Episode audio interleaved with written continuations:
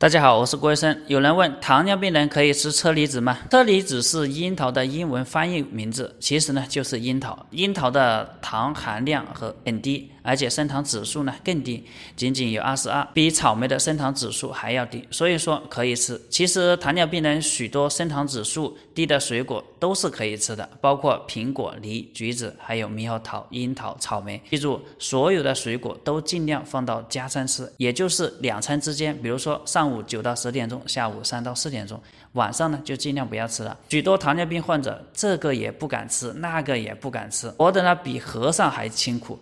啊，每顿饭呢，每顿饭吃饭呢，恨不得用天平去量。我说你们活得累不累啊？其实这都是对医学的误区。一个成功的医疗就是让患者经过治疗以后应该回归正常生活，就是应该该吃药吃药，该正常生活就正常生活，什么都不让吃，并不是医学的目的。